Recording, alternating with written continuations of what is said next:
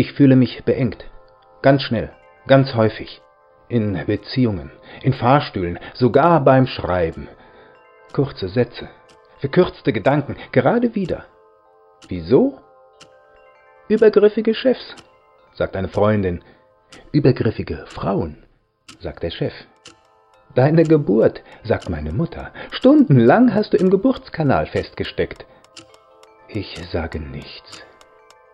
Kurz nachdem ich den Geburtskanal verlassen hatte, zog Familie Graf in die Nachbarschaft. Frau Graf passte auf die Kinder und den Garten auf, Herr Graf passte auf seine Frau auf. Er lachte, sie lächelte. Er hielt, sie schmiegte. Er malte, sie bewunderte. Sonst bewunderten nicht viele. Die Kinder hatten das Haus kaum verlassen, da starb Herr Graf. Frau Graf weinte und begann zu malen. Erst für sich, dann für andere, dann für Museen. Übergriffige Frauen, Chefs. Vielleicht brauche ich nur ein bisschen mehr Raum, etwas mehr als im Geburtskanal, etwas mehr als diese paar Sätze.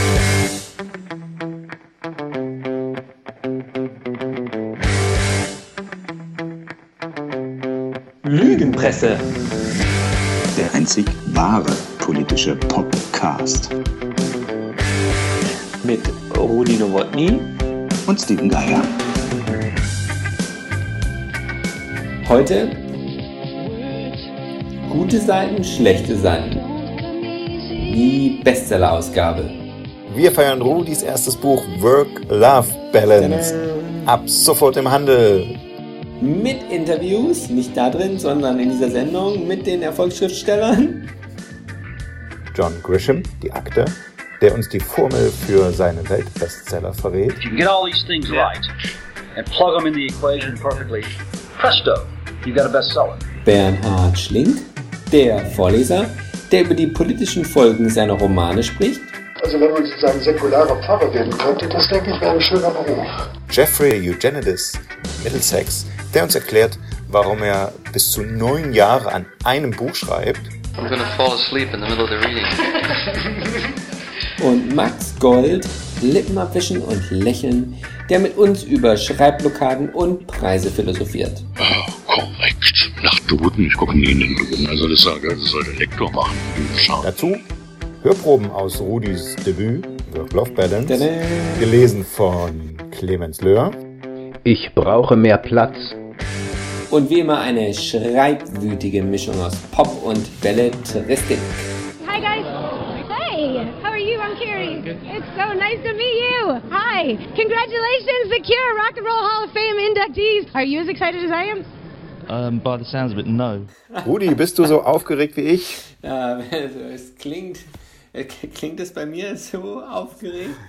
Du bist jetzt schon so routiniert darin, über dein Buch zu sprechen, weil es jetzt schon ein paar Tage erhältlich ist und auch schon Echo gefunden hat, dass äh, ich das Gefühl habe, ich bin begeisterter als du, wenn wir jetzt drüber sprechen. Ich werde mir, ich werde mir Mühe geben, die, die, die jungfräuliche Begeisterung ja. meinerseits. Ähm, zu faken. Ja, ich will zu faken. Nein, ich freue mich total. Das Komische ist ja, dass man, dass man denkt, man schreibt ein Buch und dann hat man es endlich geschafft und am nächsten Tag kommen wieder tausend, tausend Aufgaben aus der Work-Life-Balance auf einen zugaloppiert. Es gibt keine Sekunde, in der man so sagen kann, boah, ich lehne mich zurück und, und schaue mir das jetzt ganz entspannt an. Wie geil ist das ja, eigentlich? Das ist die Ironie der Geschichte. Also dazu stelle ich es mal kurz vor. Es heißt Work-Life-Balance und es, ähm, es besteht hauptsächlich aus deinen Kolumnen zu genau dem Thema, quasi aus dem Alltag eines Überforderten, äh, nicht inhaltlich, aber durch die Rush-Hour des Lebens Überforderten, dass man Arbeit, am Anfang eben Liebe und später Familie und am, am liebsten noch irgendwie eine eigene Persönlichkeit äh, miteinander verbinden soll. Und das wird eben in Episoden erzählt und äh, zusammengehalten durch drei große Grundsatz-Essays zu, zu dem Thema. Mhm. Wenn man es googelt, hast du schon gesehen, als Lebenshilfe, glaube ich, äh, Lebenshilfe, Genre Lebenshilfe. Lebenshilfe. Lebenshilfe auf Amazon Rang 150.000. so ähnlich, oder? Lebenshilfe, ich finde es total schön, weil das würde ich, das würde ich ernsthaft. Mich hat neulich jemand gefragt, ähm, wie, wie ich das Buch verstehe, und habe ich gesagt, dass das eigentlich auch ein Buch für all jene ist, die niemanden haben, der, der ihnen einmal in all diesen Sachen einfach eine Umarmung gibt. Das wäre schön, wenn das Buch eine, für manche Leute einfach eine Umarmung ja. wäre, bei der sie sagen, jetzt habe ich den Mut, irgendwie mehr quasi die Verantwortung für mich zu übernehmen, muss jetzt technisch zu sagen, als ja. zu sagen. Ja. Nur, nur, an die, nur an die Männer, die in deiner Rolle stecken und sagen, es kann nicht so weitergehen, dass ich eigentlich die ganze Zeit arbeite oder auch, auch für die auch Frauen? Auch für die Frauen. Es gibt ein Essay, das heißt die die, die Schuld der Mütter. Und dieses Essay diskutiert die Tatsache, dass die meisten Frauen auf ihre, wenn, wenn Kinder da sind, auf ihre berufliche, auf ihren Job verzichten und sagen, mein Job ist verzichtbar und die, der Job von meinem Hans, Franz, Matthias, Stefan nicht. Und deshalb muss ich zu Hause bleiben und, und, und, und er soll weiterarbeiten. Und das finde ich, finde ich falsch, also ganz grundsätzlich, weil, weil du natürlich als, als Frau da völlig abhängig bist vom Mann und du hast die, die Bedrohung der Altersarmut immer. Also was machst du, wenn dein Mann mit der Hospitantin durchbrennt, weil er keinen Bock mehr auf dich hat? Oder unter ein Auto kommt, schlimmstenfalls wünsche ich niemandem beides, aber kann, kann ja mal passieren. Und ähm, das, das Zweite, was ich da noch festhalten möchte, ist, es wird ja viel über die Vereinbarkeit geredet, aber es wird halt wenig darüber geredet, was, was Kinder eigentlich dann brauchen. Und ich finde, zwei Bezugspersonen sind besser als eine. Daher äh, fände ich es irgendwie ideal, wenn der Mann auch seinen Fair Share da dazugeben würde. Ja. Ist, also ist es das, in dem ja. Sinne für, für beide für Mama für beide und Geschlechter. Papa. Aber eben nicht, es geht auch nicht nur um Kinder. Also so, du nee. gibst jetzt viele Interviews, wo sich um die Vereinbarkeit von Familie und Job dreht. Ich habe aber das Buch ja schon gelesen und es ist natürlich auch für Singles total lesbar, weil also es geht einfach äh, ja darum, quasi seinen, seinen, seinen Weg zu finden, äh, zwischen sich im Job zu verwirklichen und sich als Person zu verwirklichen. Ja. Ich, es, es soll, hm? ja? Du? Nee, nee, du, du bist der Leser. Du hast immer recht. nee, ähm, ich wollte sagen, man muss schon aber ganz klar sagen, es ist eigentlich ein schön geschriebenes Buch. Es hat starke belletristische Züge in dem Sinne, dass da Kurzgeschichten äh, erzählt werden. Also das klingt immer so ein bisschen so, als ob du ein Thesenbuch geschrieben hast, mhm. aber eigentlich ist es wahnsinnig äh, unterhaltsam. So, jetzt ist es raus. Ah. Ähm, und äh, du bist ich würd, nicht eingeschlafen? Nee, also es ist vor allen Dingen so, also es ist ganz emotional, so anrührend und mal lustig und so. Die Leser haben einen, einen, einen Ausschnitt davon schon gehört, ganz am Anfang. Mhm. Und äh, bevor wir weiter reden, würde ich sagen, hören wir noch einen, noch eine Probe. Also, wie ist das heutzutage bei Lesungen äh, vor Publikum? Äh, man sucht sich einen Schauspieler, der das gut machen kann. Und äh, da habe ich, hab ich einen gefunden, der, äh, also richtig studierter Schauspieler, der in, in Mainz und Bonn und Darmstadt und Frankfurt äh, auf der Bühne stand, der schon in mehreren Fernsehfilmen äh, und Fernsehserien Auftritte hatte, auch schon Hauptrollen, äh, Filmrollen. In Verbotene Liebe hat er seinen Durchbruch gehabt. In Alles außer Sex ist ein Film gespielt. Und da habe ich gedacht, das passt schon mal zu deinem Buch. Alles außer Sex. Da wollte ich gerade sagen, wirklich kein, hast du gar keinen Sex gefunden? Äh, doch, es kam, es kommt natürlich verklausuliert Sex vor. Es, es kommen eigentlich kommt ganz schön viel Frauengeschichten vor in dem ersten Drittel. Na, deswegen sage ich das auch was für Singles. Und der es vorliest, hat eben in etlichen äh, Rom-Coms, wie man heute sagt, Romantic Comedies und in Herzschmerz-Serien auch schon mitgespielt. Dann gibt's aber noch einen weiteren Grund. Äh, wir brauchten natürlich jemanden, also Rudi hat ja ein, schreibt ja ein Ich Form über, über sein Leben. Also äh, brauchen wir jemanden, äh, dem man das auch abnimmt, dass da ein Journalist spricht. Und deswegen, Ladies and Gentlemen, schneiden Sie sich an. Wir haben sogar äh, jemanden, der einen Journalisten spielt in der meistgesehenen deutschen Fernsehsendung überhaupt. Also nicht nur meistgesehenen Fernsehserie, sondern teilweise die Einschaltquoten über der Tagesschau waren. Gute Zeiten, schlechte Zeiten seit zehn Jahren jetzt schon in der Rolle, auch ein kleines Jubiläum, das wir hier feiern, seit zehn Jahren in der Rolle des Journalisten Alexander Köster zu sehen, Clemens Löhr. Vielen Dank an Clemens. Äh, ja. Und ihr hört ihn jetzt gleich in der nächsten Hörprobe. Ein typischer Text aus Rudis Buch. So in die Richtung sind die alle gestrickt. Davor etwas Musik, aber keine Angst, so ein Lied ist kein Buch. Ich habe jetzt zweieinhalb Minuten Zeit, was Schönes über dich zu erzählen. Ich kann vom Sonnenuntergang oder dem Morgengrauen reden, doch wahrscheinlich wird das keiner verstehen. Oder wie schön du bist und was ich gut finde an dir, wo ich jetzt gern mit dir wär. Oder so ein blöder Vergleich mit einer Blume oder so, das gibt doch auch immer was her oder auch nicht. Doch so ein Lied ist kein Buch und es fällt mir auch schwer. Doch jetzt mach ich's mal kurz, denn ich glaub, ich liebe dich sehr. Ja, ich glaub, ich liebe dich sehr.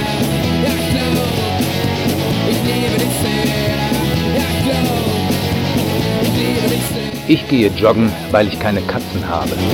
Ich wohne allein. Komme ich nach Hause, herrscht Stille. Manchmal lasse ich Musik laufen, manchmal gehe ich joggen. Manchmal simse ich anderen Menschen und frage, ob wir etwas unternehmen wollen. Haustier zulegen? simst eine Freundin zurück. Für schlechtes Gewissen bei langer Arbeit, simse ich.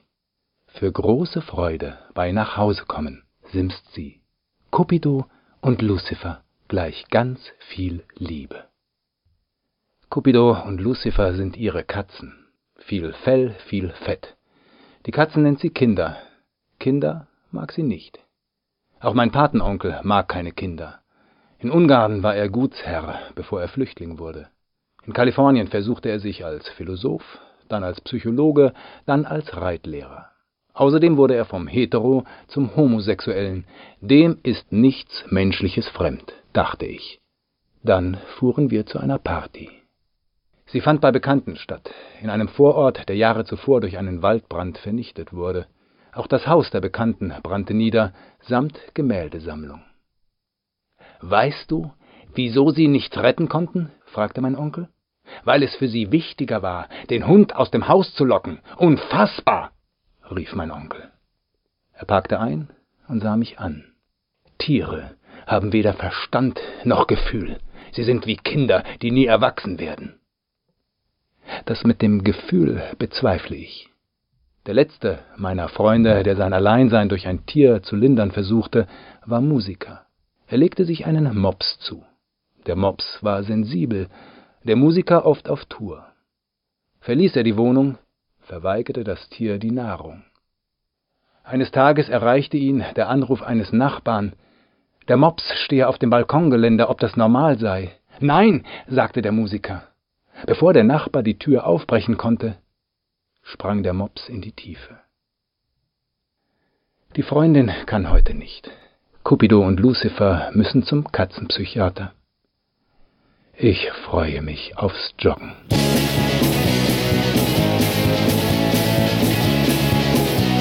In einem siebenstündigen privaten Gespräch in meinem Urlaub wurde ich ja unter Ausnutzung einer zunehmenden Alkoholisierung und ja, es war eine besoffene Geschichte, ja, es war eine besoffene Geschichte, ja, es war eine besoffene Geschichte, besoffene Geschichte, besoffene Geschichte.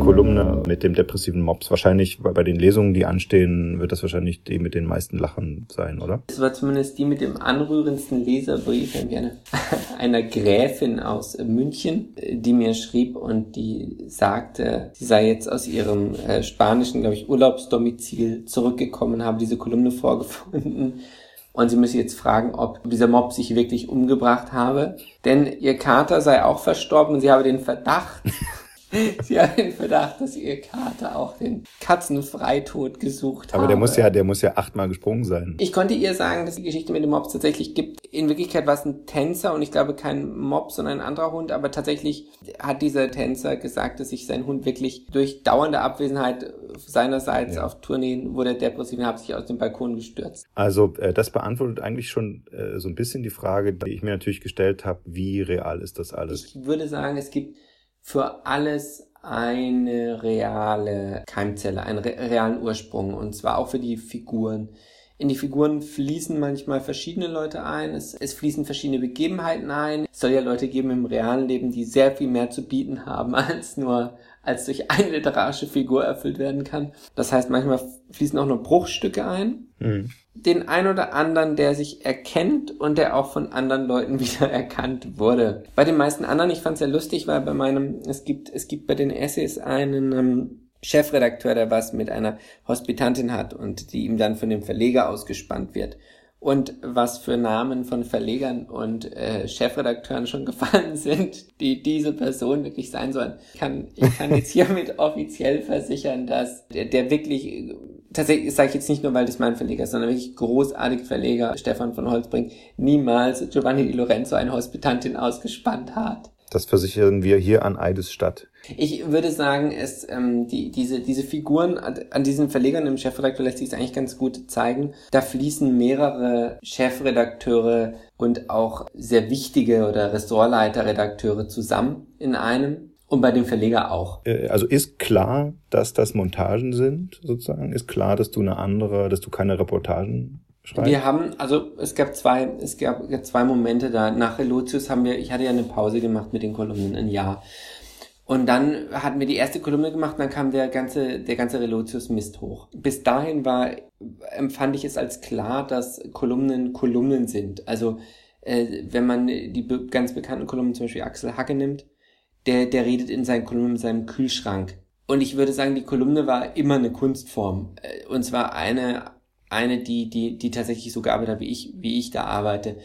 An, an Literatur entlang. Und, und ich dachte auch immer, dass das alle verstehen. Und nach Relotius haben wir eben dann einmal so einen Disclaimer drunter gesetzt, also drei Sätze, so nach dem Motto, äh, Rudi Nowotny, diese Dinge sind so, die hätte er, hat er so oder ganz ähnlich erlebt, ja. Und, und dann wurde aber allgemein gesagt, nee, eine Kolumne ist eine Kolumne, wir können es auch nicht unter jede Glosse schreiben.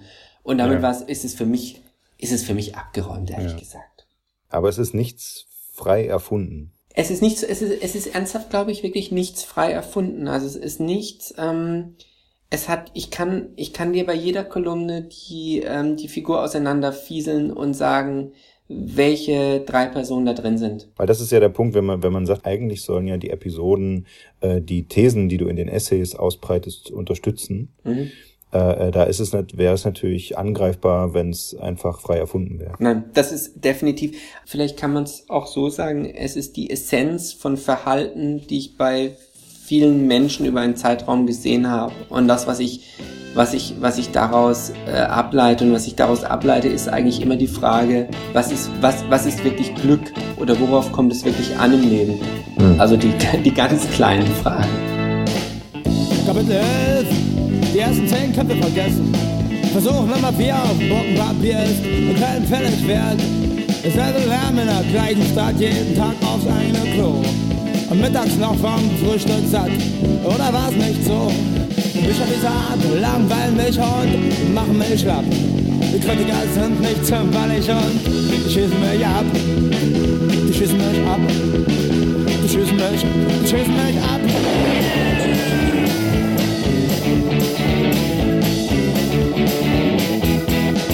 Jetzt haben wir, jetzt hast du dich an, an den Tisch gesetzt mit jemandem, der auch tatsächlich Anregungen aus seinem eigenen Leben gezogen hat, um damit einer der erfolgreichsten Schriftsteller unserer Zeit zu werden, wobei seine große Zeit äh, die 90er und Nuller Jahre waren. John Grisham. großer Mann. Ich, ich traf ihn ähm, im Bayerischen Hof in München und wusste anfangs nicht so direkt, was ich mit ihm reden soll. Man, man, man geht dann ja immer rein als Journalist und, und dann haben die Leute ein neues Buch, das sie promoten. ja, also ich meine, jetzt äh, habe ich ja die Ja. Seiten mal kurz gewechselt. Ja, now, now you taste your own medicine and it is bitter. Also er war sehr freigebig, was, was da mit seiner Zeit, was auch daran lag, glaube ich, dass er einfach ein paar Millionen Bücher mehr verkauft hat als ich. Unvergessen durch die verfilmten Romane, die Akte und der Klient. Äh, ich glaube, die Firma war mit Tom Cruise verfilmt und sowas. Und er hat Millionen und Millionen Bücher verkauft, ist aber vor seinem Erfolg als Schriftsteller Anwalt gewesen und für die Demokraten im Im Landesparlament, glaube ich, also im, im, in Arkansas. Im, wobei es ist kein schlechter Ort, ja, da kam, also da, da, da starten ja Karrieren, äh, die, die ganz nach oben führen, wie wir seit Bill Clinton wissen. ja. Und er äh, und ich hatte dann die Idee, weil ich in einem in einem Porträt über ihn gelesen hat, dass er immer Figuren ausschneidet, um und sie sich an die Wand pinnt, damit er weiß, äh, wie seine seine Figuren aussehen und sich von diesen Leuten inspirieren lässt, wenn er anfängt zu schreiben. Und dann hast du quasi gesagt, let's do it like Ja. you do it and make a bestseller. Und er hat gesagt, great, let's do a fucking bestseller. In- und ähm, hat eine gute Geschichte gemacht. Und genau das hören wir uns jetzt an. What critics always claim, John Grisham, it doesn't matter. Die Literaturkritiker behaupten that. ja, alle John Grisham Bücher sind nach demselben Schema geschrieben. It's wrong to say that books are uh, from one formula. This is what you have to Es ist falsch zu sagen, die Bücher hätten alle dieselbe Formel. Als ob man nur die richtige Formel bräuchte, damit sich ein Buch hervorragend verkauft. Wie eine Gleichung, in die man ein paar Variablen einsetzt. Presto, fertig ist der Bestseller. Presto. Nichts ist so leicht. Wenn es so leicht wäre, könnte es ja jeder. Ich würde diesen Leuten gern mal eins meiner Bücher zu lesen geben, sie dann in der Mitte stoppen und fragen, wie es ausgeht. Die werden daneben liegen. Fast immer. Aber das heißt nicht, dass ich über Kritik erhaben wäre. Aber es stört mich einfach nicht mehr. Wenn man Populärliteratur schreibt, ist das genau wie bei allem in der Populärkultur. Die Literaturkritiker, die Literatursnobs werden darüber die Nase rümpfen, aber wen Scherz. Wenn du Populärliteratur schreibst und sie ist populär, dann ist alles andere egal. Who cares? When you, when you, when you write popular fiction and, and they're popular, Yeah. nothing else matters. I, I would, I would nevertheless try to, to set Auch wenn a es kein Schema gibt, würde mich interessieren, wie Sie so einen Bestseller zusammensetzen. Wenn Sie sich zum Beispiel eine bestimmte Figur vornehmen, basiert sie dann auf einem bestimmten Beruf? Und welche Berufe kommen in Frage? Solche, die Sie kennen oder solche, die Sie für die Handlung brauchen?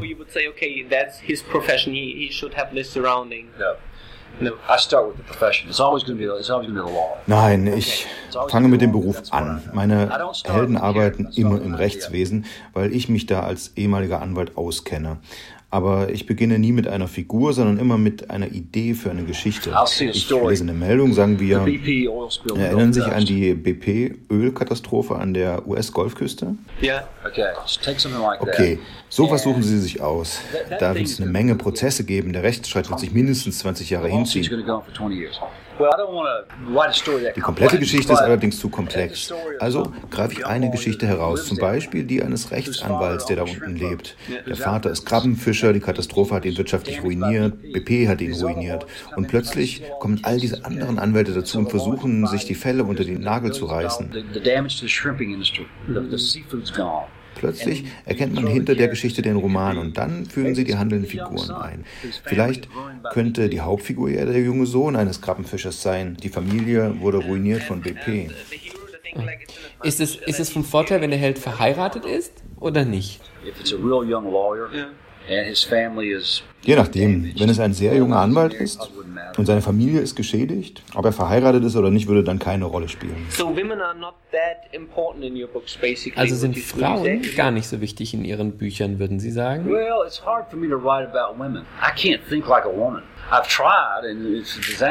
Ach, ich finde es schwierig, über Frauen zu schreiben. Ich kann nicht denken wie eine Frau. Ich gebe mir wirklich Mühe, aber meine eigene Frau behauptet immer, dass meine weiblichen Protagonistinnen zu eindimensional seien. Und ich sage, okay, fein, aber krieg's nicht besser hin. Wobei, sogar die Frauen, über die ich geschrieben habe, zum Beispiel in Die Akte und Der Klient, die eigentlichen Hauptfiguren, die Heldinnen waren. Und Frauen in Hollywood lieben solche Bücher, weil es nicht viele gute Rollen für Frauen gibt. Ich fange immer mit dem Schreiben an und versuche, mehr gute weibliche Charaktere einzubauen. Aber es fällt mir einfach sehr schwer, so zu denken wie eine Frau. You just mentioned the, the oil industry as, as the bad Sie haben gerade die Ölindustrie als Schurke für unseren Bestseller erwähnt.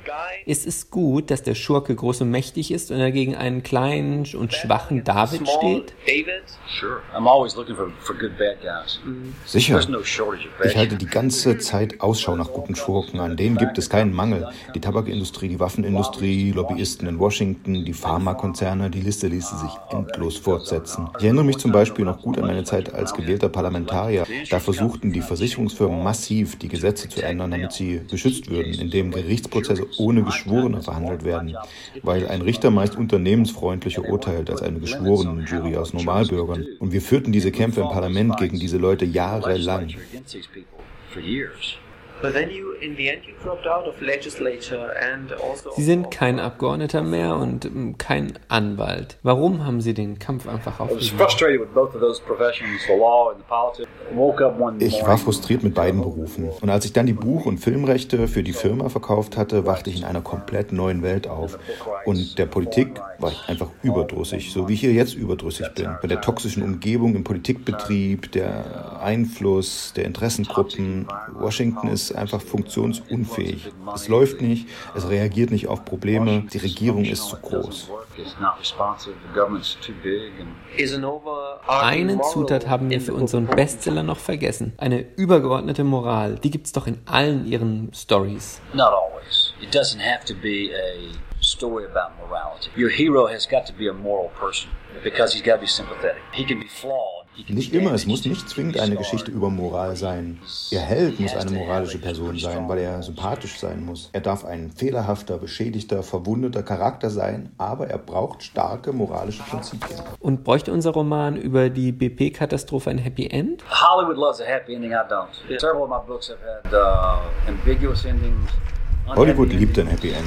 Ich nicht. Einige meiner Bücher enden mehrdeutig, andere tragisch. Ich mag eben den unvorhersehbaren Schluss. Is it unpredictable for you too? No, you know. Ist dieser Schluss dann auch für Sie unvorhersehbar? Nein, ich kenne die letzte Szene meiner Geschichten. Ich habe John Irving mal sagen hören, das Erste, was ich schreibe, ist der letzte Satz. Das halte ich für brillant. Ein riesiger Fehler, den Schriftsteller machen, ist die Geschichte zu wenig zu planen. Aber du brauchst einen großartigen Anfang. Du musst imstande sein, die Spannung aufrechtzuerhalten über 300 Seiten. Und du führst zu einem Ende, das unvorhersehbar ist. Aber es sollte auch auf jeden Fall befriedigend sein. Und darin steckt die wahre Arbeit. But it better be satisfactory. That's where the real work is. Tonight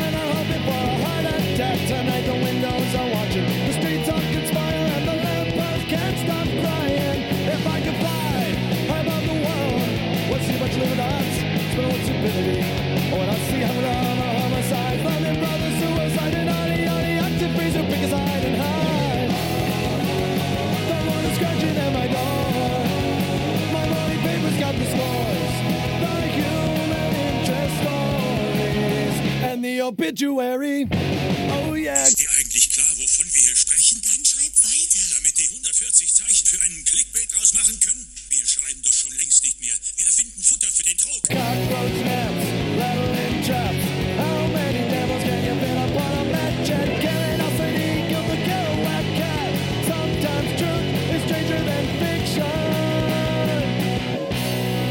Sometimes Life is Stranger Than Fiction singt Bad Religion und wir haben das Thema Relotius schon ausgeleuchtet, der äh, Fiction als Reportagen verkauft hat und wie du sagtest, dabei äh, die Chance verpasst hat, äh, das Live zu finden, das Stranger als Fiction ist. Viele haben ja gesagt, Mensch, wenn er so gut schreiben kann, warum hat er dann nicht einfach Fiction geschrieben? Warum hat er nicht einfach Belletristik geschrieben? Frage an dich, ist es der heimliche Wunsch jedes Journalisten, eigentlich ein Romanautor zu sein, eigentlich ein John Gresham zu sein. In Deutschland würde ich sagen, bei vielen. In Deutschland hast du eine lange Tradition von Tucholsky, Karl Kraus und so, wo Mhm. diese Grenze verwischt ist. Ich finde nur einfach, bei, bei Relotius macht man echt immer den Fehler, das ist halt, Entschuldigung, viel zu scheiße für Fiction, weil Fiction bricht die Erwartung. Da, also der gute, ein gutes Buch, und das hoffe ich eben von meinem, das ist jetzt kein, das ist nicht Weltliteratur, die ich produziert habe, aber ich würde doch hoffen, dass ich dass ich auch das geschafft habe, dass ein Buch die Erwartung bricht und die Wirklichkeit bricht. Und,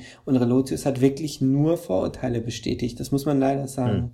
Äh, wir haben noch ein Interview parat. Ah, Und zwar ähm, zu dem Thema Trennung von Re Realität und und, und Belletristik oder Fantasie. Bernhard Schlink, 1944 im heutigen Bielefeld geboren, auch von Hause aus Jurist. Er ist immer Jurist geblieben, auch während er seine äh, Mhm. auch Weltbestseller äh, gesch geschrieben hat, beziehungsweise Mhm. er hat einen Weltbestseller geschrieben, Der Vorleser, Mhm. äh, mit Kate Winslet, berühmt äh, verfilmt und, und äh, einen Oscar bekommen. Äh, äh, und hat aber währenddessen weiter immer als Rechtsprofessor gearbeitet. Und er sagt auch, das sind so verschiedene Arten von Schreiben, dass es quasi, äh, er sich immer sozusagen von dem einen eine Auszeit genommen hat, um das andere zu machen. Und das, ich. ne, hat ihn total Mhm. befruchtet.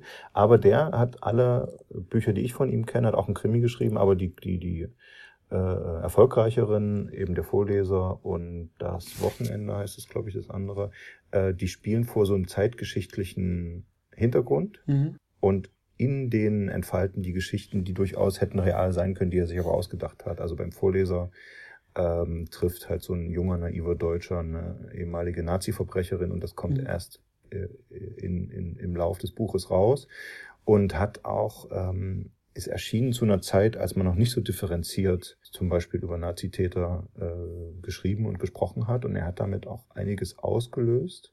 Und Mhm. über da all das habe ich mit der geschätzten Kollegin, auch zeitweise von uns beiden gemeinsamen Kollegin Petra Ahne, Ah, inzwischen auch Schriftstellerin. Ja, ein, ein, ein Buch über äh, Wölfe, aber seit vor kurzem ein Buch über Hütten.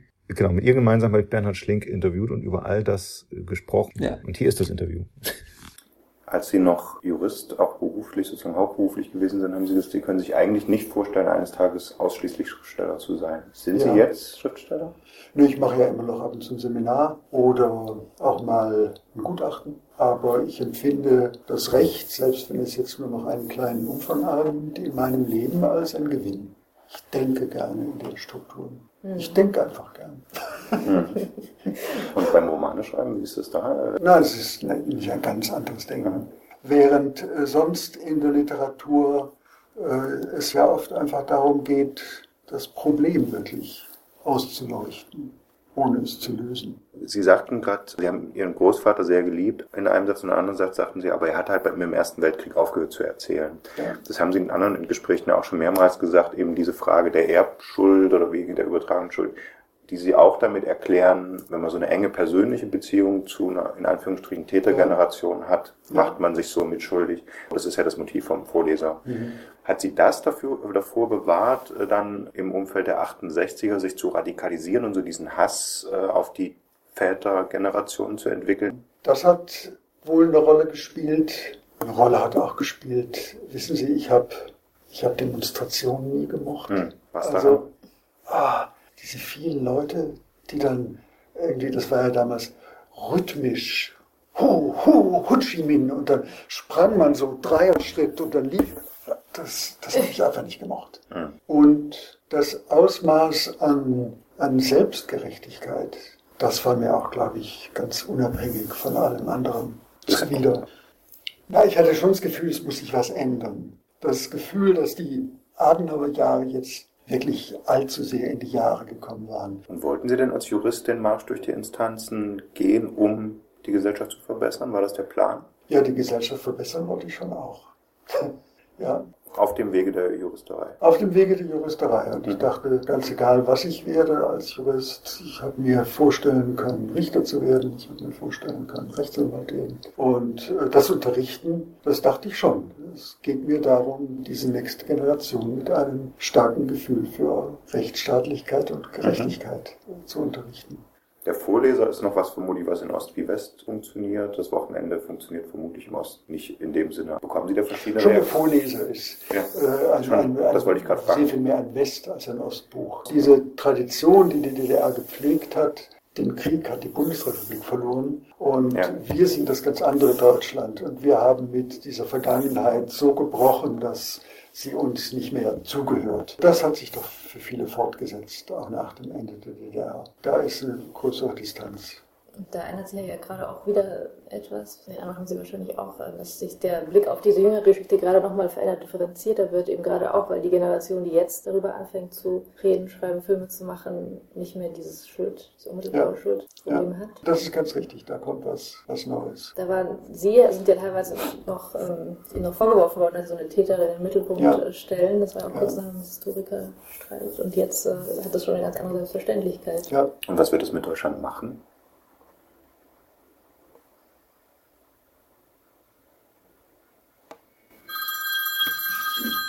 Saved by the Bell.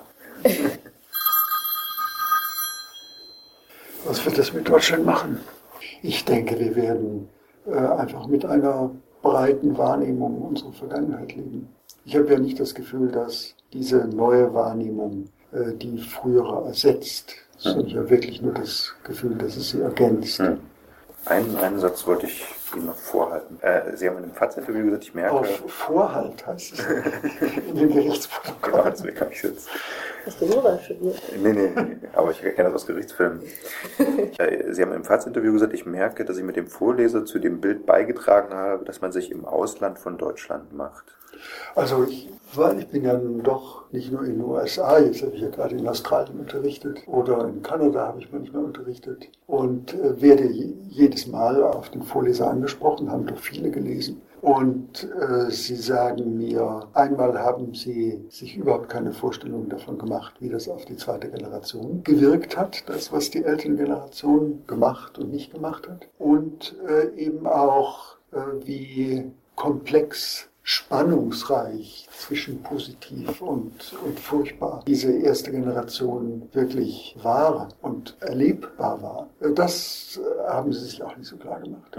Und dass wir mit der Tatsache leben müssen, dass die, die monströse Sachen machen, nicht einfach Monster sind. Das haben sie sich auch nicht so klar gemacht, sondern sie haben zugeneigt, die Welt als Monster abzutun. Darauf bin ich, auf beides bin ich oft angesprochen worden.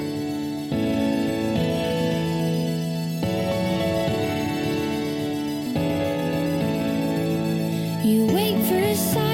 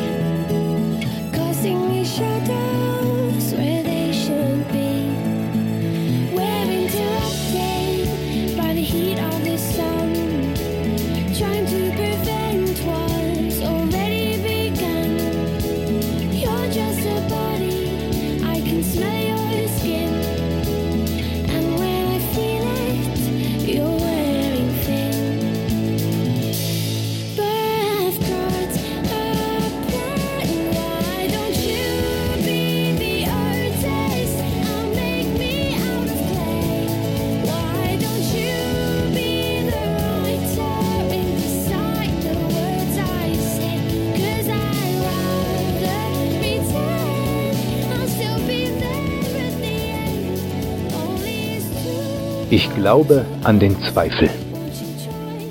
Ich zweifle an mir selbst, an meiner Schreibe. Das ist nicht neu. Das geht nicht nur mir so. Ein bekannter Journalist erklärte einst, Writing is like fucking. Only amateurs have fun. Neu ist, dass ich vor dem Computer sitze und es passiert nichts. Meine Ideen sind naheliegend.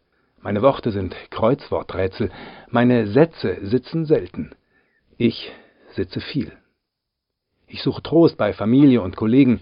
Meine Mutter sagt, stimmt, deine letzte Kolumne war flach. Hast du private Probleme? Mein Chef sagt, du musst mehr Sex reinpacken, wie da, wo du über die rauen Hände der Griechen geschrieben hast. Meine Kollegin sagt, Schreiben braucht Mut. Glaub an dich. Ich verlor meinen Glauben im Studium, als ich Sartre las. Danach lag ich drei Wochen im Bett. Mein Mitbewohner machte sich Sorgen. Ich sagte, Sorgen seien sinnlos. Mein Mitbewohner brachte mir Essen. Ich sagte, Essen sei sinnlos. Irgendwann brachte mein Mitbewohner seine Freundin mit, eine Zeugin Jehovas. Warum glaubst du nicht? fragte sie. Weil es keinen Sinn ergibt, sagte ich. Alles hat seinen Sinn, sagte die Freundin, auch wenn wir Menschen ihn nicht erkennen. Die Freundin hatte einen ruhigen Tonfall. Das regte mich auf. Ich schrie, und welchen Sinn hatte dann Hitler? Sie lächelte. Er war gut zu Blondie. Vor kurzem bin ich aus der Kirche ausgetreten. Auf dem Bezirksamt. Ich war in Begleitung dort. Meine Begleiterin saß mit mir vor der Tür und wartete. Als wir eintraten, deutete sie auf ein Schild. Kirchenaustritte stand dort und Standesamt. Ihre Finger umklammerten meine. Sie hat weiche Hände. Ich glaube, ich glaube doch an was.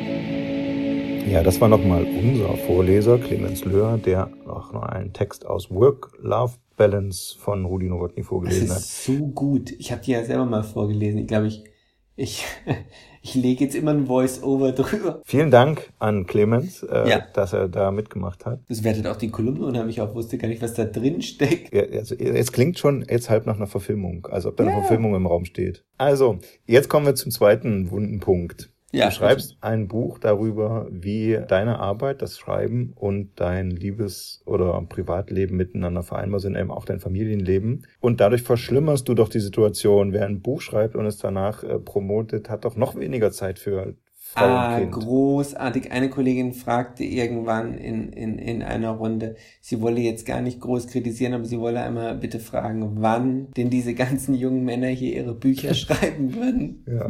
Und? Ähm, nachts. Tada! Das, das Buch hat sicher mit, mit Entstehung und allem anderthalb Jahre in, in Anspruch genommen. Es ist gleichzeitig die effektivste Art oder die effizienteste Art, ein Buch zu schreiben aus meiner Sicht, weil natürlich ein Teil der Kolumnen schon, schon da waren. Die habe ich natürlich in der Arbeitszeit geschrieben.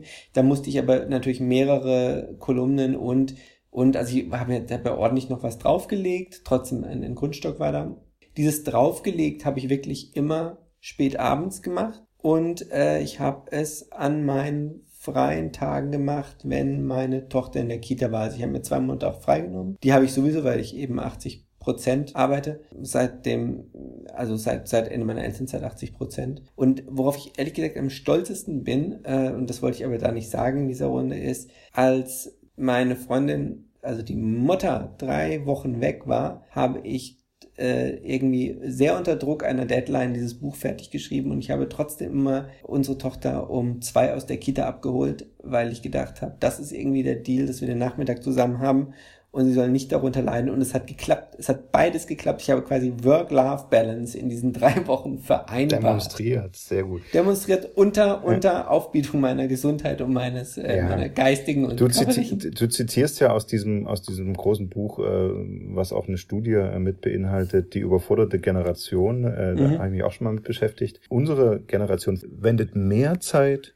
für die Kinder auf mhm. und auch mehr Zeit für den Job als die Generation unserer Eltern. Geht aus den, mhm. aus den Befragungen der Generationen mhm. hervor im Langzeitvergleich. Muss also irgendwo ja sparen. Bei Podcasts sparen die. Genau, die kommen nicht zum Podcasten. Es gibt ähm, im Ernst, die Studie sagt, schlafen, duschen, putzen, und deswegen die überforderte Generation, also es liegt natürlich schon auch an dir selbst, Prioritäten zu setzen, Abstriche ja. zu machen, äh, Verzicht zu üben, weil letzten Endes, das habe ich ja mal auch äh, in einem Leitartikel geschrieben, warum wird eigentlich der Vollzeitjob als sozusagen Gradmesser zur Selbsterfüllung äh, jetzt immer herangezogen? Also, Sehr schön, da schmier ich dir jetzt hier öf öffentlich mal Honig um den zarten Bart, ja. Diesen Leitartikel habe ich gelesen, der war grandios und ich habe ihn, der hat mich auch inspiriert zu meinem zweiten Essay in diesem Buch, Heult leiser. Es ging um die jammernden äh, äh, jungen Eltern und ähm, dieses Regretting Motherhood und, und, also alles, was damit zu tun hat, Regretting Parenthood.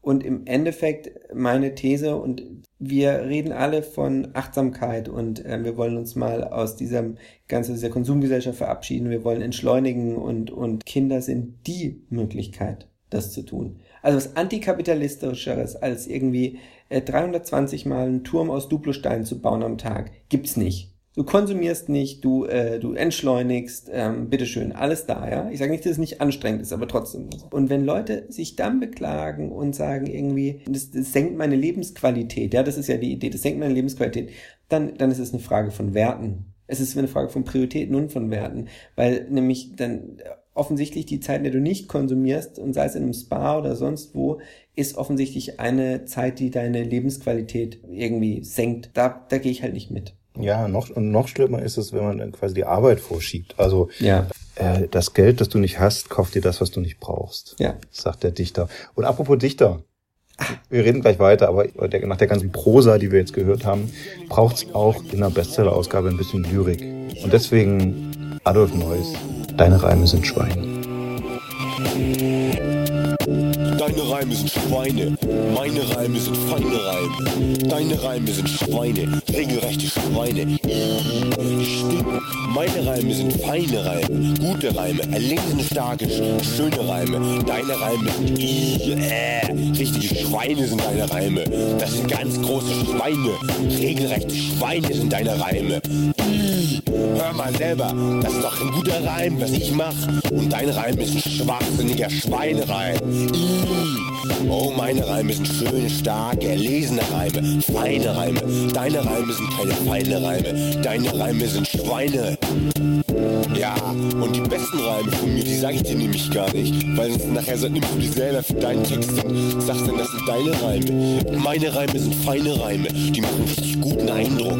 Deine Reime sind richtig regelrechte Schweinereime, die will man überhaupt nicht gut hören.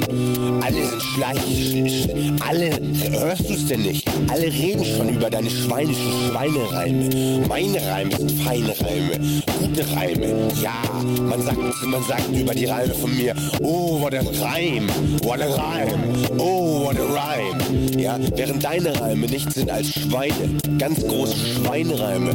Meine Reime sind feine, erlesene Reime, junge, frische, kernige Reime. Deine Reime sind ganz große Schweine. I, man sagt über deine Reime, guck da hinten das Schwein. Da mein, meinst du den Reim von dem? Ja, ja. Meine sind so feingliedrig, das ist wie ein Zitterrochen. Uh, mal links, mal rechts. Ja, der bewegt sich im Einklang. Deine sind polternde Müllreime, Schweinereime kann man sagen. Ab ja, das ist eigentlich das richtige Wort. Deine Reime sind Schweine. Ja, jetzt hab ich's. Deine Reime sind Schweine. Basta. Große Poesie, deine Reime sind Schweine. Zu diesen Höhen werden wir natürlich äh, nicht mehr aufsteigen als Schnöder. Nee, so kondensiert habe ich das noch nicht Ja. hingekriegt. Nee.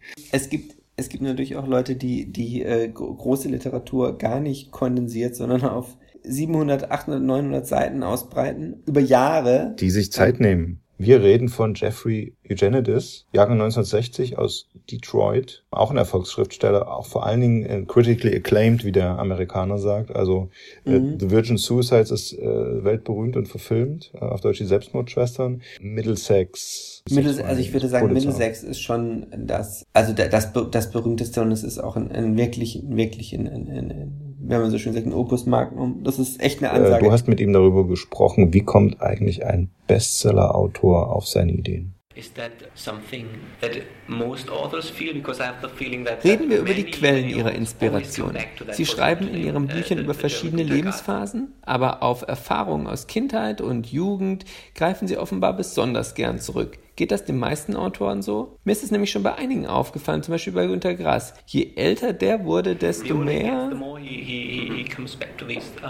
Schrieb er über seine Kindheit? yeah. Well, I think that's just the case for most people. Mhm. Ja, ich denke, das ist doch einfach der Fall bei den meisten Menschen. Wenn sie älter werden, fangen sie an, viel über ihre Kindheit zu sprechen. Diese Erinnerungen sind in deinem Gehirn besonders tief verankert. Aber ich schreibe ja nicht einfach über mein Leben. Ich benutze nur Dinge und Erinnerungen aus meinem Leben, um andere Geschichten zu kreieren. Keins meiner Bücher hat sich je so zugetragen. Keins der Dinge in meinen Büchern ist so passiert. Aber die Einzelteile sind passiert und ich setze sie zusammen, um eine andere Art Geschichte How daraus do zu you machen. generate that? You, you sitting in, in, in front of you, so, so you have these pieces. Sie generieren sitting in diese Geschichte. Sie haben also diese Einzelteile überall und dann setzen sie sich vor ihren Laptop und erfinden einfach irgendwas. That's right. That's that easy. That's right. You sit there. It's that easy because it takes a long time. Das stimmt. So einfach. But you, you know, you get a gu- idea of college. You, you think, okay. Es ist nicht so einfach, weil es sehr lange dauert, aber du rufst dir zum Beispiel dein Bild vom College vor Augen und dann denkst du dir, okay, da ist also diese Frau am College und sie ist mit diesem Jungen zusammen, also überlegst du, wie könnte dieser Freund sein, wie könnten sie sich kennenlernen? Und dann schreibst du eine Szene, wie sie gemeinsam in der Semiotikklasse sind und wer mit einem Kaffee reinkommt und Stück für Stück erfindest du so die Geschichte, aber nichts davon ist jemals passiert. How, how do I have to imagine your daily Wie läuft denn Ihr Alltag heute ab? It's just typical getting up in the morning and going into my office and, Einfach. and writing aufstehen, gegen 10 Uhr ins Büro gehen und schreiben. Fast den ganzen Tag, jeden Tag. Sometimes boring. Manchmal ein bisschen langweilig. Often boring, often uninspired. Oft langweilig, oft uninspiriert. Normalerweise gibt es dann diesen Punkt, wo es fließt und man etwas zustande bringt. Ich versuche pro Tag 800 Wörter zu schreiben. You, you mentioned that you needed nine years. Sie haben erwähnt, dass Sie schon mal neun Jahre an einem Buch schreiben. Äh, liegt das daran, dass Sie kein schneller Schreiber sind? Ja, Ja, weil Dinge auch mal schief gehen. Es kommt vor, dass ich an einem Buch schreibe und daran scheitere, äh, ich dann aber die Figuren gut finde und für ein anderes verwende. Dann verliert man schon mal zwei oder drei Jahre. Und dann bin ich mir oft unsicher, wie ich das Buch konstruieren soll. In meinem Roman Die Liebeshandlung zum Beispiel habe ich ewig an einem Teil geschrieben, der in Kalkutta spielt. Der hat nur 40 Seiten, aber ich brauchte ewig dafür. Er hatte zwischenzeitlich 120 Seiten und dann schrieb ich ihn um und kürzte runter. Können Sie sich sowas wenigstens im Nachhinein erklären? Ja, äh, ich habe verstanden, warum es in diesem Fall so schwierig war. Es war der Teil des Buches, der am engsten mit meinem Leben verwoben war. Und deshalb hatte ich Schwierigkeiten, das dramatisch und für den Roman Gute von dem zu trennen, das mir wichtig war, weil es mir selbst passiert war. Wächst der Druck, je länger das Schreiben dauert? Nur in dem Sinne, dass du dich fragst, ob du es hinkriegst und ob das herauskommt, was du dir vorgestellt hast. Fügen sich alle Einzelteile zusammen.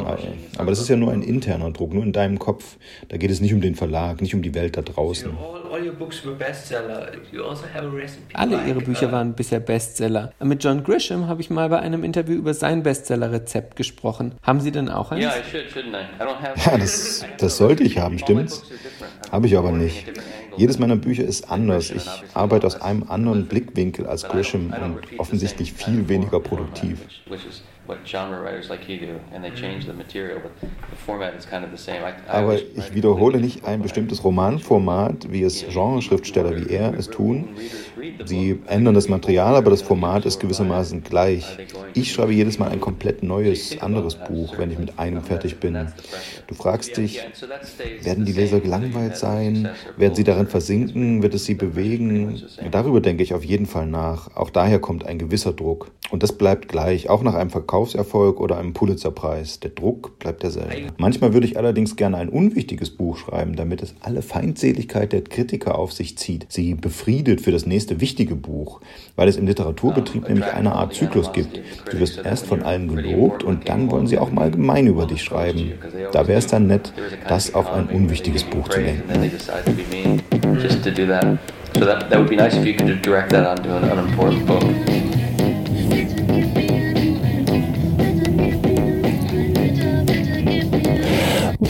Ich denke, dass du fühlst, ich fühle, dass du willst, aber ich höre dich nicht. Ich hab mir ein Wörterbuch geliehen, dir A bis Z ins Ohr geschrien, stapel tausend irre Worte auf, die dich am Ärmel ziehen. Und wo du hingehen willst, ich hänge an deinen Beinen. Wenn du schon auf den Mund fallen musst, warum dann nicht auf meiner? Oh, bitte gib mir nur ein Oh,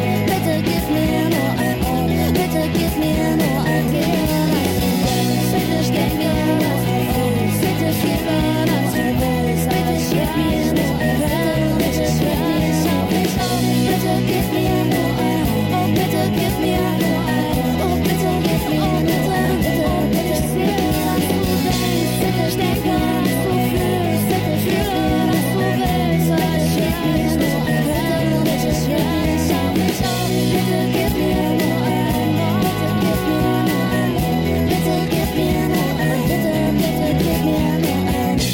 Bitte gib mir nur ein Wort. Das ist der Stoßseufzer der, des, des Schriftstellers und des Reportageschreibers, der in einer Schreibblockade hängt. Hattest du mal eine? Äh, nee, es gibt doch diesen berühmten Spruch, ich kenne keine Schreibblockade, ich senke einfach meine Ansprüche und schreibe weiter. Schreibblockade in dem Sinne, äh, das ist natürlich was für Großschriftsteller. Äh, eine Liste von dem Blog mentalfloss.com. Zehn Fälle von extremer Schreibblockade und ein Autor, den wir hinzufügen, der sie überwunden hat. Und was äh, läuft das jetzt äh, live über den Sender? Ja, natürlich. Drei, eins, zwei, drei, vier, zehn. zehn und eins. Ja, das finde ich wunderbar. Nummer 10. Wir fangen von hinten nach vorne an. Samuel Taylor Coleridge äh, schon lange von uns gegangen, 1772 bis 1834. Das ist ein, ein englischer Dichter der Romantik, ein, ein Kritiker und Philosoph. Bekanntestes Werk, das mittlerweile leider kein Mensch mehr kennt, äh, ist die Ballade vom alten Seemann oder der alte Matrose. begründete die englische Romantik, was sehr, was, was sehr schön ist. Und ähm, wie es so schön heißt, Coleridge produced his best known work in his mid-twenties and spent the rest of his life taking opium and bemoaning the loss of his gift. Nummer 9 ist Joseph Mitchell, berühmt geworden für seine langen Stücke im New Yorker, galt dann bald als, als herausragender Non-Fiction-Writer, also wie würde man Reportageschreiber des 20. Jahrhunderts. Vor allen Dingen äh, sehr einfühlsame Geschichten über New York geschrieben und über, über äh, die Außenseite der Stadt, äh, schrieb dann einen großen äh, Roman, der als Meisterwerk gilt, Joe Gould's Secret. Ja, danach hat er gemerkt, da komme ich nicht nochmal ran. das ist echt bitter äh, ist weiter 30 Jahre lang jeden Morgen ins Büro gegangen, hat versucht, was zu Papier zu kriegen, was, sein, äh, was seinem Erstlingswerk gleichkommt, hat es nicht geschafft und erzählte dann der Washington Post 1992, Joe Gold's Secret stand mir all die Jahre im Weg. Also 30 Jahre nichts mehr geschrieben. Nummer 8 ist jemand, den jeder kennt, eigentlich der erste, so den, den wirklich jeder kennt. Truman Capote kennt Breakfast at, at Tiffany's. Ähm, jeder kennt es, aber in den in seinen, also eigentlich ein sehr leichter und wundervoller äh, äh, Schriftsteller, der ja auch wahnsinnig schöne Bilder in seinen in seinen Büchern hat, aber ähm, am Ende wollte er dann tatsächlich ein weltliterarisches Meisterwerk schreiben. Erzählte, redete auch darüber sehr viel ähm, und äh, redet darüber, dass er darüber ein, ein, ein Sittenbild der New Yorker Gesellschaft schreiben will. Die letzten Jahre hat er eigentlich nichts mehr geschrieben äh, und nur noch darüber geredet. Das ist natürlich auch schwierig. ja, ähm, ähm, er hat dann nur so vier äh, Kurzgeschichten in einem Magazin veröffentlicht, im Esquire, in denen er sich über alle lustig gemacht hat, die eigentlich seine Gönner waren und äh, diese ganze New Yorker Society, die ihn daraufhin ausgeschlossen hat, geächtet hat tatsächlich und ähm, Truman Capote soll deshalb einen Nervenzusammenbruch bekommen haben, mit dem er natürlich erst recht nicht mehr seine Weltliteratur vollenden konnte. Ich würde jedem empfehlen, einfach lesen, lesen Sie Breakfast at Tiffany's und schauen Sie sich es auch an. Audrey Hepburn ist ganz hinreißend. Äh, Platz 7 ist Harold Brodkey, ähm, nicht so bekannt, äh, ist bekannt geworden, weil das Time Magazine 1991 ein Porträt über ihn geschrieben hat mit dem Titel Die 30-jährige Schreibblockade. Und da ging es darum, dass er als aussichtsreiches Talent Kurzgeschichten geschrieben hat. Und dann wurde seine erste große, erster großer Roman Anfang der 60er Jahre angekündigt. Der erschien dann ein paar Jahre später nur in einem Teil. Und danach hat er sich damit rumgeschlagen, äh, das nochmal zu überarbeiten und dann auszubauen. Daraus wollte er dann was machen. Äh, ein berühmter Kritiker sagte dann, seine Karriere bestand eigentlich daraus, dass er mit einer Hand geklatscht hat. Und wenn ich, wenn ich es richtig äh, verstehe, ist dann das Manuskript irgendwie aufgetaucht und äh, Newsweek hat dann bloß noch äh, drüber geschrieben, also wenn man sich überlegt, wie lange er daran rumgemacht hat, traut man sich fast nicht zu schreiben, das hätte noch mal eine Überarbeitung gebraucht.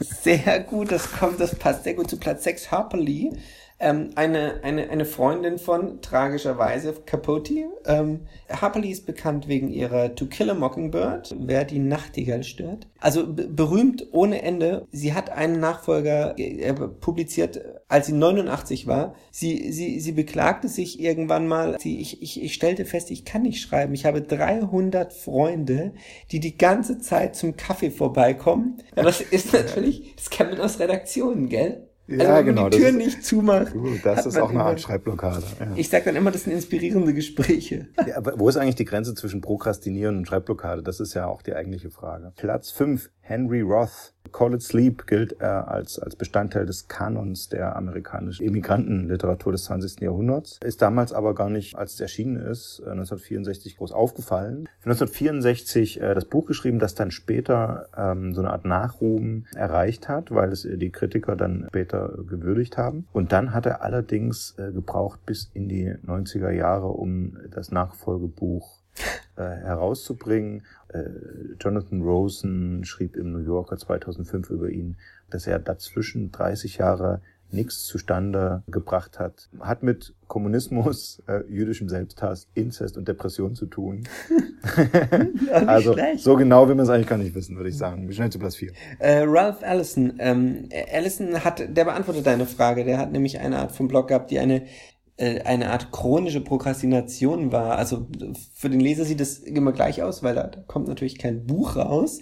Äh, und das war es auch so. Er hat äh, 52 seinen Info äh, Erfolg Invisible Man publiziert und bis bis 94 kam nichts mehr, dann war er tot. Mhm. Dafür hat er aber 2000 Seiten Notizen hinterlassen. Das muss man auch mal, auch mal schaffen. 2000, unfassbar. Ja, und 1994, äh, kurz vor seinem Tod, sagt er, das neue Buch ist fast fertig. Platz drei David Foster Wallace. Äh, kennt auch jeder. Äh, ein ganz ähnlicher Fall. Also äh, nicht per se eine Schreibblockade. Äh, er hat seinem ja, bekannten Jonathan Franzen in einem Brief geschrieben, er hat viele, viele Seiten schon geschrieben, er hat die aber entweder zerrissen oder in eine versiegelte Box getan, aus irgendeinem mhm. Grund. Also ich glaube auch seinen eigenen Ansprüchen nicht, nicht gerecht äh, geworden mehr nach seinen ersten Erfolgen. Tonnen um Tonnen äh, geschrieben und nicht veröffentlicht.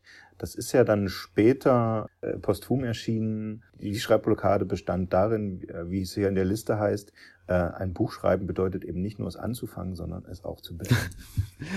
Platz zwei, Stephen King, das glaubt man nicht. Stephen King, der ja wahnsinnig viel geschrieben hat. Ja, aber auch Stephen King schreibt. schreibt, ja, stimmt, schreibt natürlich auch noch, hat 2006 äh, der Washington Post gesagt, dass ähm, auch bei ihm manchmal monatelang nichts, nichts entsteht, ja. Aber der ist deswegen so hoch auf der Liste, weil niemand denkt, dass Stephen King, nee. der irgendwie zwei Bücher pro Jahr schreibt, Schreibblockaden. Und natürlich der berühmteste Schreibblockierte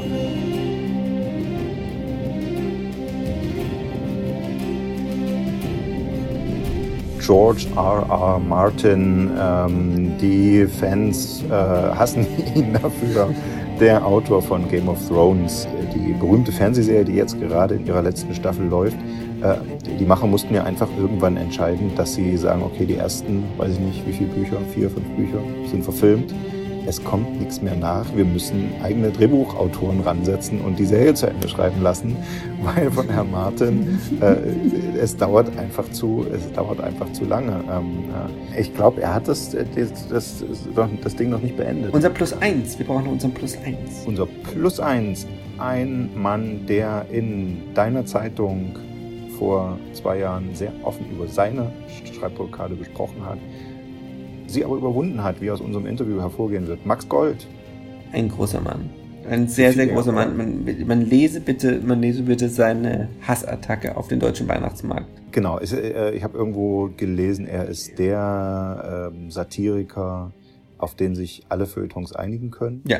Kein Bestsellerautor mhm. in, in, im Sinne unserer Ausgabe, aber der Bestsellerautor Daniel Kehmann hat ihm zum, zu einem der höchsten Literaturpreise in Deutschland den Kleistpreis verholfen und in Kehmanns Begründung schreibt er Max Gold habe in seinen Werken den deutschen Alltag bis zur Kenntlichkeit entstellt. Und er hat in der Zeit über seine Schreibblockade gesprochen, konfrontiert mit dem berühmten Satz von Thomas Mann. Ein Schriftsteller ist jemand, dem das Schreiben schwerer fällt als anderen.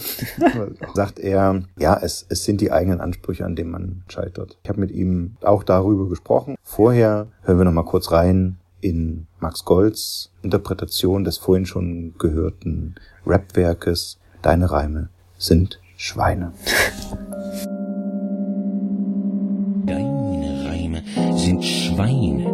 meine Reime sind feine Reime, deine Reime sind Schweine, regelrechte Schweine, je, die stinken meine Reime sind feine Reime, gute Reime, erlesen, starke, schöne Reime. Deine Reime sind, i, äh, richtige Schweine sind deine Reime. Das sind ganz große Schweine, regelrechte Schweine sind deine Reime. Je, hör mal Silber, das ist doch ein guter Reim, was ich mach, und deine Reime sind schwachsinniger Schweinreim. I, oh, meine Reime sind schöne, starke, erlesene Reime, feine Reime. Deine Reime sind keine feine Reime, deine Sagst, ich soll nur einmal sagen, wofür ich bin, verdammt sie genau hin. Dafür, dass Max Gold den Nobelpreis gewinnt, dafür, dass Juliette Binoche einen Oscar bekommt. Ich hatte tatsächlich, als wir über die Arbeitsweise gesprochen haben, mir nicht getraut, sie auf das Interview zur Schreibblockade anzusprechen. Das ist ein sehr unnatürliches Thema, ja. Aber Sie könnten doch mit Ihren Best-ofs weiter Lesungen machen und dann nur das hier. Aber immer nur die alten Sachen vorlesen, das äh, ist dann auch langweilig. Ich meine, ich, ich habe jetzt sechs Texte im Programm, die noch nicht veröffentlicht wurde. So ist es nicht. Manchmal kann man die Schreiblokale überlisten. Indem, ich frage den Freund. Indem man äh, ganz früh aufsteht und sich da einfach hinsetzt. Ja, aber das ist doch das Ätzende wirklich. Natürlich aber sind das Sie, sind Sie muss eine Arbeitslaune sein. Die Frage, ob man Lust hat, sollte man sich überhaupt nie stellen. Wenn ich einen Auftritt habe oder so, frage ich mich nie, äh, ob ich Lust dazu habe, das jetzt zu machen. Ich versuche es so gut wie möglich zu machen. Ja, ja, Andere okay. Leute haben vielleicht auch keine Lust, jeden Tag in die Arztpraxis zu gehen und äh, Leute zu ja. untersuchen, aber es sind trotzdem eine große Befriedigung, wenn man ein erfülltes Berufsleben hat. Es wird ihnen ja immer zugeschrieben, die Absurdität des Alltäglichen einzufangen und so diese ganzen Schrecklich, das sind halt. Phrasen. Also der Alltag ist nicht absurd. Das ist einfach so eine äh, Nee, das. modische äh, Formulierung. Und ich meine, was ist denn, soll denn die Absurdität des Alltags sein? Wenn man den Alltag Ja. Äh, betrachten würde, ernsthaft, würde man ähm, Ordnung und Routine feststellen Hm. und äh, nicht eine Anhäufung von Absurditäten. Ja. Fast austauschbar ist ja dann diese andere Phrase, die Banalität des Alltags. Wüsste ich auch nicht, was das sein soll.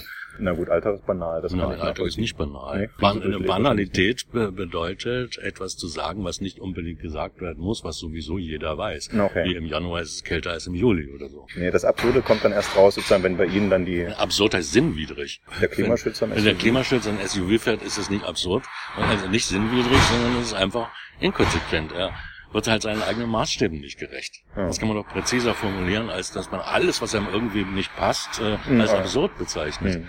Wenn man sie als Alltagsbeobachter in Deutschland, die meisten... Ich habe mich immer gegen diese. Zu äh, Zuschreibung Alltagsbeobachter gewehrt. Das mache ich schon ganz, Warum? ganz lange, weil ich kein Beobachter bin, sondern ein Wahrnehmer. Ein Beobachter ist jemand, der auf der Lauer. Liegt, ja. so ein Ornithologe oder so.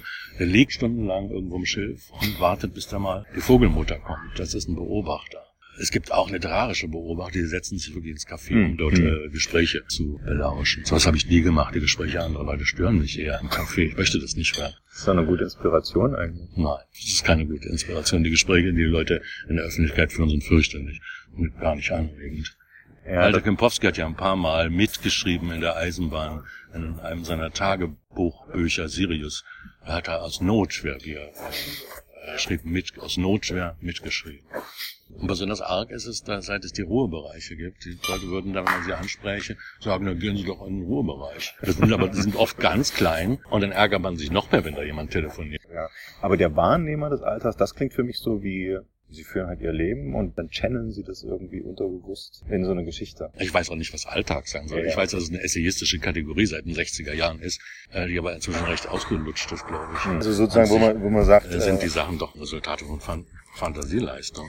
Ja, ja. Aber, aber schon auch, finde ich, von, von so genauer Beobachtung und Wahrnehmung. Es fließt, es fließt ein. aber eher Zeitgeist als, Ja, als Alltag. aber, aber Beobachtung muss ja dann irgendwas übersetzt werden. Ja das aufschreiben, was man beobachtet. Ziemlich Genau. Das muss ich äh, im Kopf abspielen. Es geht auch nicht um Beobachtungen. Nee, nee, ist klar, aber so, so, so eine Idee, das geht ja immer von irgendeiner... Idee ist, ganz, eine Idee ist ganz schön, aber es muss nicht unbedingt eine inhaltliche Idee sein. Es kann auch manchmal eine formale Idee. Ja, okay. Es geht aber nicht nur um lustig. Ja. Es Sondern? geht um äh, sehr viele ästhetische äh, und künstlerische Fragen. Also das ich möchte Leute nicht unbedingt zum Lachen bringen. Das, äh, das Lach- Lachen fehlt ja nicht in der Welt. Es äh, wird wir geben. Scheiß gelacht. Warum sollte ich dem auch noch was bei hinzufügen? Wird Aha. genug gelacht. Äh, Sie kennen den Battle Life Song, ich bin dafür, dass Max Gold den Nobelpreis gewinnt und dass Juliette Binoche einen Oscar bekommt.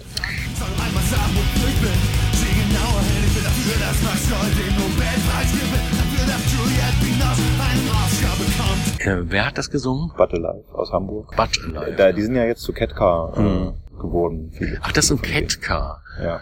Ja, das kenne ich vom Namen her. Hm. Äh, Juliette Binoche hat jetzt einen Oscar Hm. für Schokolade bekommen und, und sie haben äh, sowohl den Karikaturenpreis als auch den Comicpreis, also Max Moritz Preis bekommen und, und sie den Kleistpreis, der ja schon Feuilleton Adel ist. Oh ja. Verändert das die Arbeit? Das hat überhaupt keinen Einfluss. Das verändert ja noch nicht mal die Verkäufe. Oder muss man sich verändern, Ja. um einen Preis Ver zu kriegen? verändert ja noch nicht mal die Verkäufe. Das ist ja das Idiotische. Das ist ja der einzige Grund, warum man so einen Preis akzeptieren Ja. sollte. Bei den äh, Preisen, ich habe nichts dagegen, die anzunehmen, aber bei den Preisen geht es in erster Linie um die Verleihenden und der Preisträger ist ein Statist. Sollte man ihn ablehnen, kriegt den Preis halt ein anderer. Wie fanden Sie es mit Bob Dylan, wie der das gemacht hat? Ich interessiere mich weder für den Nobelpreis noch für Bob Dylan. ähm, Patti Smith war so nervös, nicht? Ja, die hat sich ja, versungen, Hat sich ja. versungen. Das fand ich irgendwie rührend, ja. Davon kann man sich freimachen danach? Oder ist, trägt das dann zur nächsten Schreibblockade bei? Das steht in gar keinem Zusammenhang mit Schreibblockaden Ja. und äh, Na, aber war das ja der, Selbstwertgefühl oder so. war das ja der zu hohe Anspruch. Ja, aber den stelle ich ja an mich. Das hat nichts damit zu tun. Außerdem, äh, das Lob ist zwar irgendwie, klingt immer ganz schön in äh, fremden Ohren, aber meistens fühlt man sich selber gar nicht so, so getroffen weil es dann doch irgendwie falsch begründet ist. Genau, wenn ja. dann jemand wieder mit Absurdität des Alltags Ja, eben. Das, äh, das ist dann schon mal nicht ernst zu nehmen.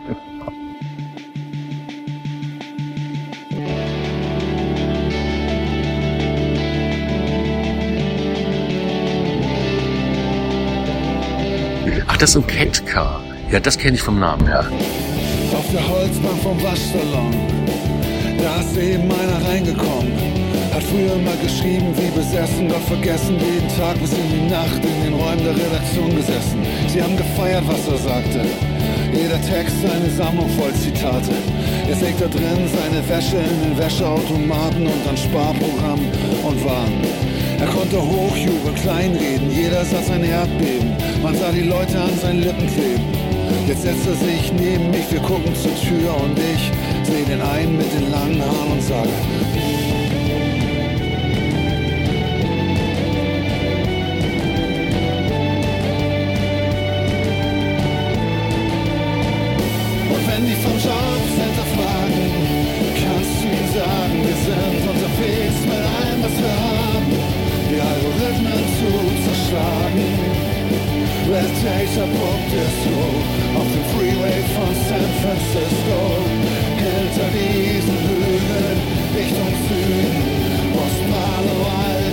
Und damit sind wir auch schon wieder am Ende. Ja, hast du Angst vom Internet? Äh, weil äh, Ketka hier gerade äh, darüber singt, dass der Zeitungsschreiber oder der, der Magazinschreiber, also generell der Schreiber ausstirbt, weil das Internet ihn kaputt macht. Und so ein schönes Buch gibt es dann nur noch als E-Paper. Jetzt habe ich es aber noch vor der Nase und ich kann es riechen. Ich empfehle auch jeden anderen, kaufen Sie es auf Papier, riechen Sie rein. Ist die Literatur noch vom Internet zu retten, vor den Algorithmen? Was sagst denn du? Literatur ist doch die Flucht aus dem digitalen Alltag. Ich würde auch sagen, es ist, die, es, ist der, es ist der Wellnessurlaub auf der Couch.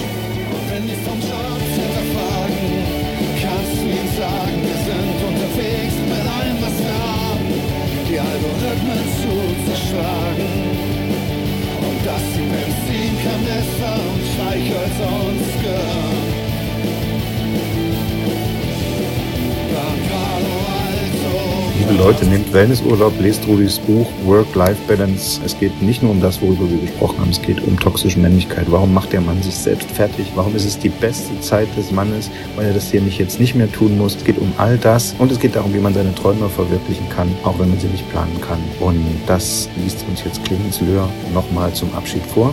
Tausend Dank an ihn. Ja, danke, danke schön an, an dich. Das war eine wunderbare Folge. Ich fühle mich ein bisschen geehrt. Du hast wirklich, ähm, du hast mich ein bisschen gefeiert, gell? Absolut. Es gibt Boah. nicht so viele Anlässe. Nee, bei mir nicht. also, lest. Unbedingt. Tschüss. Ich kann meine Träume nicht planen. Ich will absagen. Einem Verlag. Einem Traum. Der Verlag wollte ein Buch von mir. Ich wollte immer ein Buch schreiben, mit Gedanken, die anregen, mit Sätzen, notiert vom Morgengrauen bis zur Abenddämmerung in die Stille der Nacht hinein. Klingt nach einem ausgefeilten Plan, sagte meine Literaturagentin. Und wenn ich scheitere? fragte ich. Sachbuchecke geht immer, sagte die Agentin. Mit geplanten Träumen kenne ich mich nicht aus. Als mir der Buchvertrag vorgelegt wurde, war ich ein Mann, der viel träumte. Seither traten in mein Leben ein Job, ein Mensch, ein Mini, Elternzeit, Teilzeit und Umzug. Nun bin ich ein Mann, der viel plant. Im Morgengrauen sortiere ich Apfelschnitzen, in der Abenddämmerung sortiere ich Bauklötze und in der Stille der Nacht sortiere ich mich und merke, ich schaffe es nicht. Verschieben geht immer, sagt die Agentin. Verschieben ist Absagen für Menschen, die nicht erwachsen werden wollen. Mein Kindheitstraum ging in die gleiche Klasse. Maria kam von weit her und lebte nebenan. Sie hatte dunkle Augen, dunklere Locken und viel Geduld. Seit ich nicht mehr an der Hand meiner Mutter zur Schule gehen wollte, holte sie mich morgens ab. Häufig musste sie warten, manchmal meine Schnürsenkel binden. An Marias Hand wäre ich gerne zur Schule gegangen. Doch im Winter trug ich Handschuhe, im Sommer hatte ich Schwitzehände und im Rest des Jahres klammerte ich mich an Regenschirme. Maria lehnte Regen ab.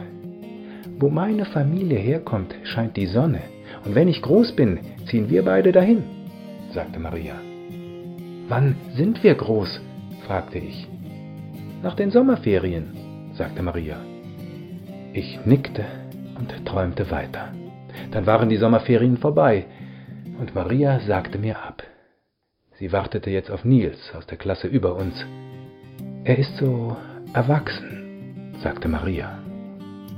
Niemand war erwachsener als Tante Greta. Das erzählten sie mir schon seit meiner Kindheit. Als sie noch ein Teenager war, sagte Greta eine Revolution ab. Für Carrie, der so filmreif aussah, wie er hieß, weshalb sich meine Tante in ihn verliebt hatte. Unsterblich, wie sie murmelte, als sie mit Schlaftabletten vollgestopft auf dem Biedermeier-Esstisch lag. Die übrigen Möbel waren auf dem Weg in den Westen. Genauso wie das halbe ungarische Volk in jenem Sommer 1956. Unsere Familie gehörte zur anderen Hälfte. Weil Carrie in einer Kaserne saß und Tante Gretas Liebe zu ihm größer war als zur Freiheit. Während ihr Magen ausgepumpt wurde, beendeten sowjetische Panzer die Revolution der Ungarn. Ein paar Monate später beendete eine durchreisende Amerikanerin Carrie und Greta. Carrie starb in San Francisco. Greta lebte bis zuletzt in Budapest. In einer Wohnung, die so dunkel war, dass ich mich nur an den Geruch von Zigaretten und Aprikosenschnaps erinnere und an ihre Stimme, die nie bereute. Wir hatten die besten Monate, die Menschen haben können. In der Stille der Nacht stehe ich oft am Bett des Mini. Es liegt da und atmet leise. Mein Leben ist ein Traum. Das Buch ist fertig.